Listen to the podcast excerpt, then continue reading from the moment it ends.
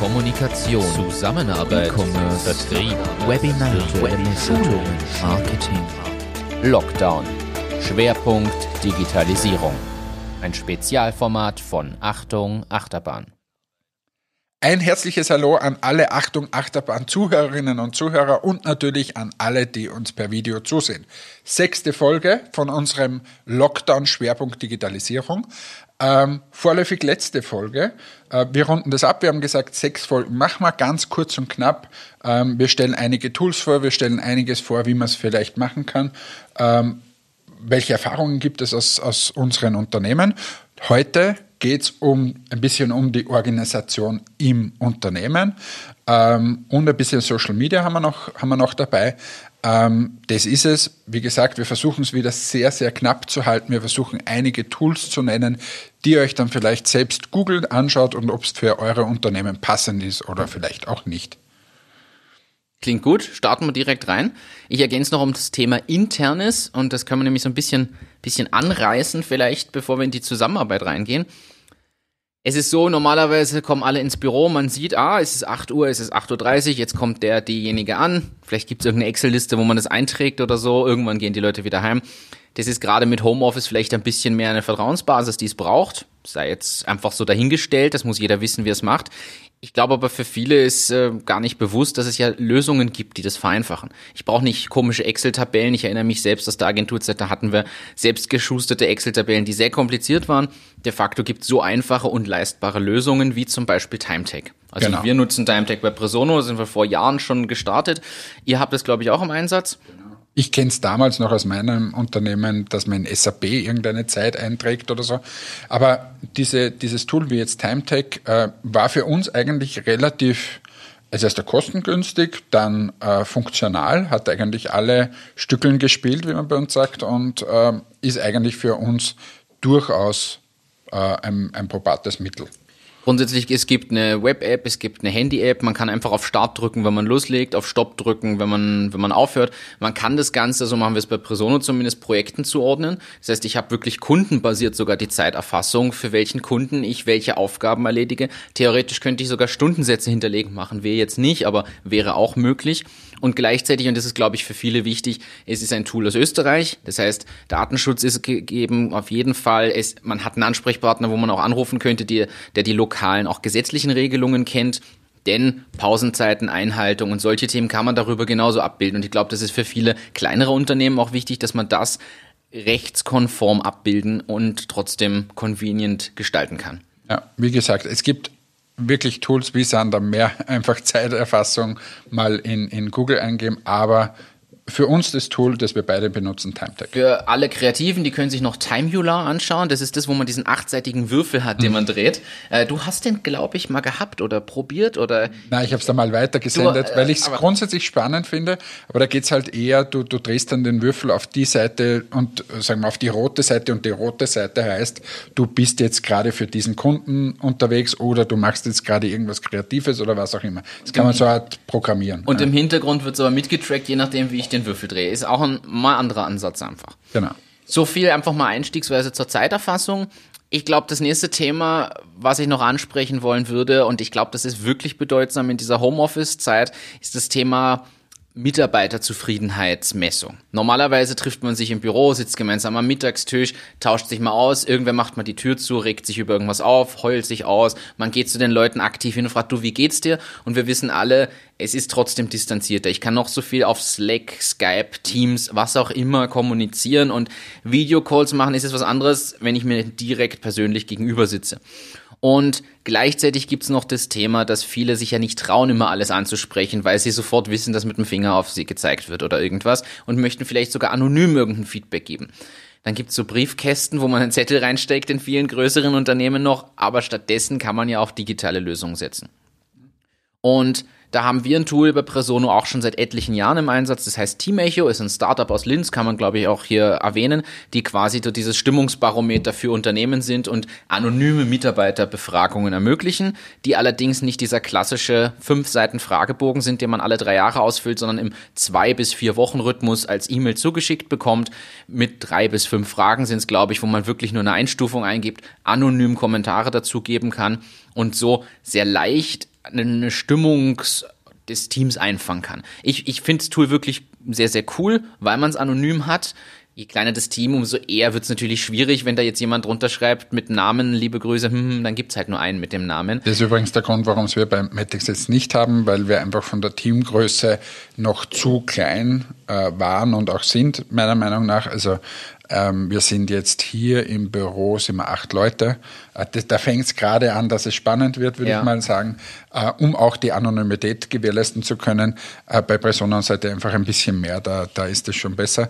Aber grundsätzlich wirklich ein, ein tolles Tool. Gibt es auch einen, Standard-Fragenkatalog sozusagen. Es gibt einen Führungsfragenkatalog und da gibt es, glaube ich, noch mehrere so Kann Module. man sich dazu buchen. Jetzt gibt es ein Corona-Stimmungsbarometer, auch was man intern hat und bestimmte Fragen hat. Zum Beispiel, sind Sie ausreichend über Maßnahmen informiert? Haben Sie Angst? Und man kriegt ein bisschen ein Gefühl, wie geht es den Leuten, ohne dass man mit jedem Einzelnen diese Fragen durchgehen muss. Also wir empfehlen eindeutig Team Echo. Einfach mal googeln, man findet eh alles drüber. Und so viel mal einfach zu ein paar internen Themen. Ansonsten, wie macht ihr das denn mit eurer internen Organisation? Wir haben das bei der internen Kommunikation mal kurz angesprochen, aber wenn ihr jetzt sagt, okay, jeder hat seine Aufgabenpakete zu bestimmten Zielsetzungen, zu bestimmten Themenbereichen, wie organisiert ihr das? Also ein wichtiges Tool für uns ist zum Beispiel Meistertask. Ähm, ist sowas ähnliches wie Trello. Ich glaube, ihr habt Trello im Einsatz. Ja, oder je nachdem wer, beides ist sogar im Einsatz. Okay. Ähm, und aber bei uns heißt es, oder wir setzen Meistertask ein, zum Beispiel im, im Designbereich. Das heißt, wir haben ja relativ viele Designprojekte, das heißt ein, eine neue Verpackung, einen neuen Folder, ein Leaflet, eine Anzeige, was auch immer. Ein Newsletter. Ein Newsletter. Mhm. Das ist bei uns äh, immer quasi ein kleines Projektchen.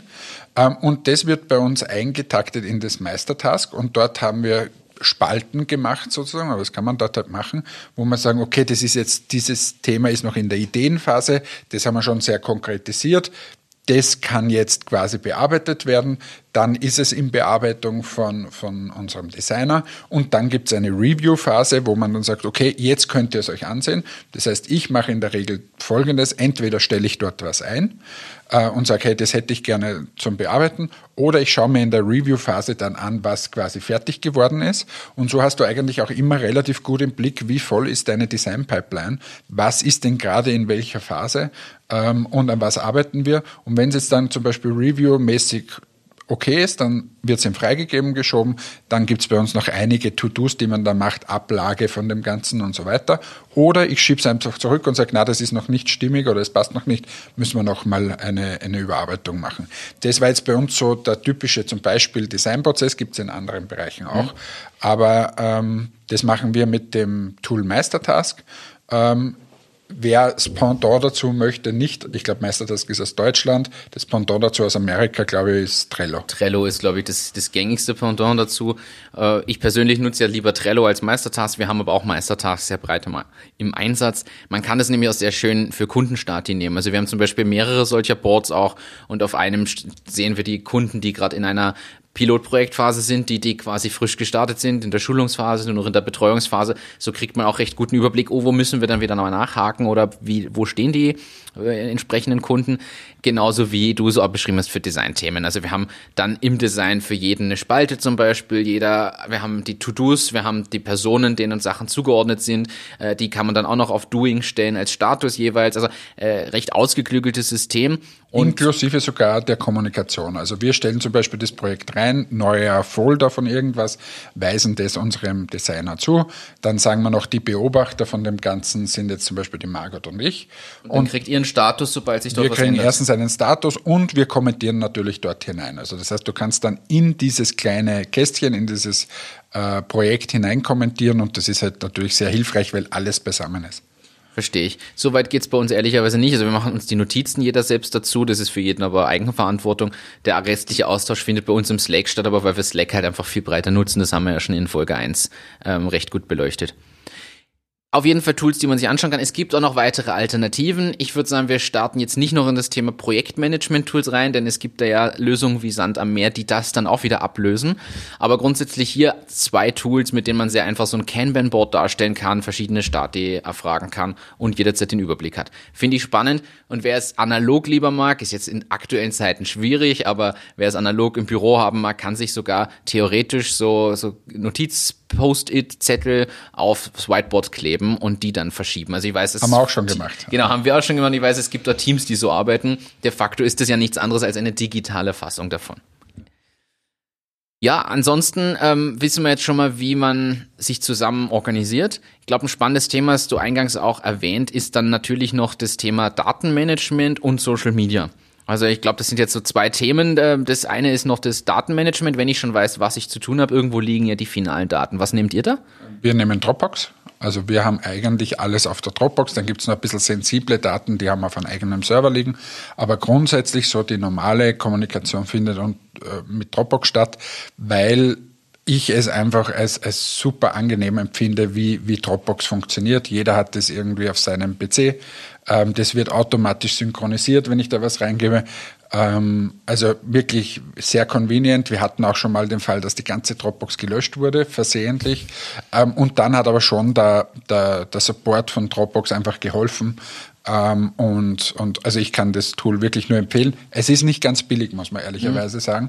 Ähm, aber grundsätzlich so in Teams zusammenarbeiten, Dateien sharen und so weiter ist wirklich aus meiner Sicht kommt da wenig an Dropbox rein muss man sagen, wir haben es ja mal ausprobiert in der Startphase von Presono, ist jetzt schon vier, fünf Jahre her natürlich, dass wir das getestet haben. Aber ich erinnere mich, ich habe mal Box probiert, wir haben mal OneDrive ein halbes Jahr oder so verwendet. Wir hatten noch einen Anbieter, dessen Namen ich nicht mehr weiß, der hat das Gleiche gemacht hat. Und wir sind bei allen irgendwo auf Probleme gestoßen, wo Dinge dann nicht so funktioniert haben oder nicht so einfach waren und sind dann doch wieder zu Dropbox zurück, trotz der Kosten, weil es mit Abstand das leichtest zu bedienendste war und einfach funktioniert hat, nämlich auch für nicht Hardcore-Techniker. Das ja. muss man mal dazu sagen. Ich glaube, es gibt viele Tools, wo man, wenn man sehr technisch ambitioniert ist, problemlos durchkommt. Ich glaube, so ist es einfach für jedermann und jede Frau gut geeignet.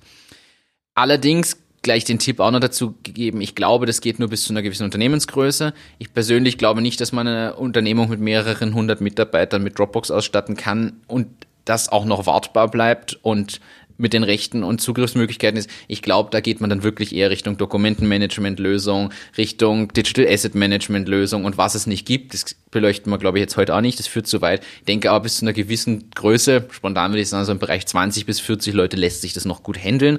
Darüber hinaus muss man halt schauen, wie man aufgestellt ist. Also ich kann speziell für kleine Unternehmen ist natürlich Dropbox perfekt, wo du dir noch kein Digital Asset Management leistest oder kein Dokumentenmanagementsystem oder was auch immer. Dann wissen wir, wo die Daten liegen. Das, was spannend ist, ist sicher noch Social Media. Das ist jetzt, kommt jetzt so hereingeflogen. Warum passt es trotzdem ein bisschen dazu? Weil es da auch unterschiedliche Tools gibt, um Social Media einfach besser zu planen und sich intern besser zu organisieren. Ähm, es ist nicht so, dass du ständig vor Social Media sitzen musst, um deine Beiträge äh, abzuspielen, sondern es gibt einfach Tools, wo du das einplanen kannst und dann wird genau dieser Beitrag an diesem Tag zu dieser Zeit einfach abgespielt. Nutzen auch ganz große Unternehmen. Äh, wir haben da Planoly im, im Einsatz. Ähm, was macht ihr da? Ich nehme persönlich Hootsuite, beziehungsweise wir bei Presono zum Teil auch, kommen immer weiter weg davon, weil man es nicht ausreichend nutzen, weil wir mehrsprachig das Ganze, es wird ja dann alles sehr, sehr mühsam irgendwann und wir ändern das Wording pro Plattform und also mittlerweile sammeln wir das aktuell alles im Meistertask und das wird dann gepostet, weil wir aber auch wen haben, der extern sich drum kümmert und dadurch ist es momentan in dem Umfang handelbar. Ich glaube, in dem Umfang, wo ihr es macht, wäre es für uns auch nicht mehr so handelbar. Ähm, aber das ist Hootsuite als äh, Tool, du hast Planoly genannt. Aber du hast mir erzählt, dass er da eine Änderung jetzt gibt am Algorithmus wieder und diese Tools vielleicht durchaus diskutabel sein können. man muss einfach, man muss es wissen und man muss aufpassen drauf. Ähm, das heißt, äh, es, oder, oder der Algorithmus quasi von Instagram zum Beispiel erkennt, dass es von so einem Tool wie Planoly kommt und rankt dich daher niedriger, als wenn du es selbst eingibst. Und ähm, das ist halt so, das muss man jetzt mal wissen und damit einfach umgehen. Ähm, wir haben trotzdem Planoly noch in Einsatz und stellen halt jetzt langsam mal wieder um auf, auf manuell. Aber es geht nicht immer. Wir haben mittlerweile schon eine, eine größere Anzahl von Social Media Postings. Ähm, ja, also man muss es einfach wissen, mit was das Werkzeug dann mit sich bringt. Und man muss auch unterscheiden, dass es Plattformen gibt, die man vielleicht bespielt, damit es nicht leer ist, wenn die mal relevant werden. Ich nehme das Beispiel Twitter. Wir haben eine Zeit lang Twitter gar nicht bespielt bei Presono, weil wofür? Unsere Zielgruppe rennt da einfach aktuell nicht rum. Es ist, wenn ich international aktiver bin, sicher spannender. Wir wurden aber irgendwann darauf hingewiesen, berechtigterweise von einem unserer Investoren, hey, wenn ich auf Twitter reinschaue bei Presono, ist alles leer. Das kann es auch nicht sein. Oder das letzte Posting war halt irgendwie anderthalb Jahre alt. Und das stimmt. Das ist tatsächlich ein kritischer Punkt, weil in dem Moment, wo ich es dann wirklich nutzen möchte, dann irgendwie zu dem Zeitpunkt drei Jahre hinten zu sein, ist natürlich schlecht. Jetzt posten wir das dort auch, haben dort ganz wenig Engagement, ganz wenig Reichweite. Dadurch ist stört's mich aber auch nicht, dass das halt dann automatisiert irgendwie kommt, weil da geht's nur darum, dass wenn mal wer reinschaut, nicht das letzte Posting drei Jahre alt ist und wenn wir es intensiver nutzen, die Dinge einfach gefüllt sind glaube aber, das sind äh, gute Tipps. Buffer kenne ich noch als Tool. Da gibt es auch eine super App dazu, die das gleiche macht, aber wie Planoly und Hootsuite. Ich glaube, dass es halt ein guter Tipp ist, weil viele gar nicht wissen, dass man nicht jeden Channel einzeln bespielen muss. Das geht bis hin zum persönlichen Channel. Wenn man seine, seinen persönlichen Brand aufbaut, kann man das auch über solche Tools bespielen.